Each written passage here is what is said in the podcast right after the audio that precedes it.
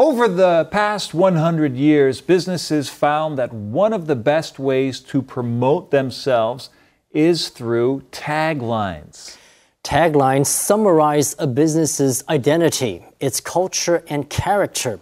They help distinguish a company from its competitors.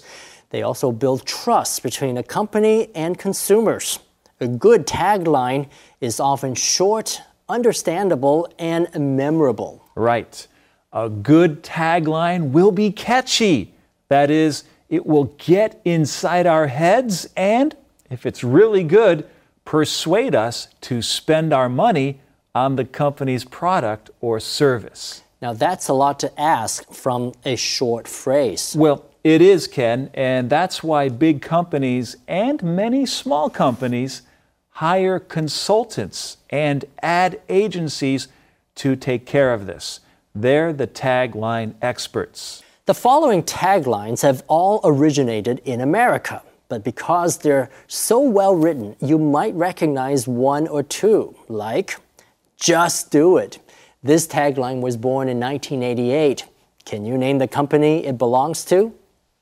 Think Different is a tagline made popular by Apple Computers, although Apple doesn't use it much anymore.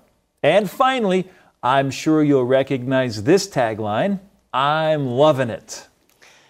如果一家公司或是企业想要提升它的品牌形象，它可以雇佣广告公司帮他想出一个 tagline。tagline 是一个广告术语，中文翻译成品牌结语，就是在一个广告结尾的地方 tag 粘在公司的 logo 后面出现的那段简短的文字。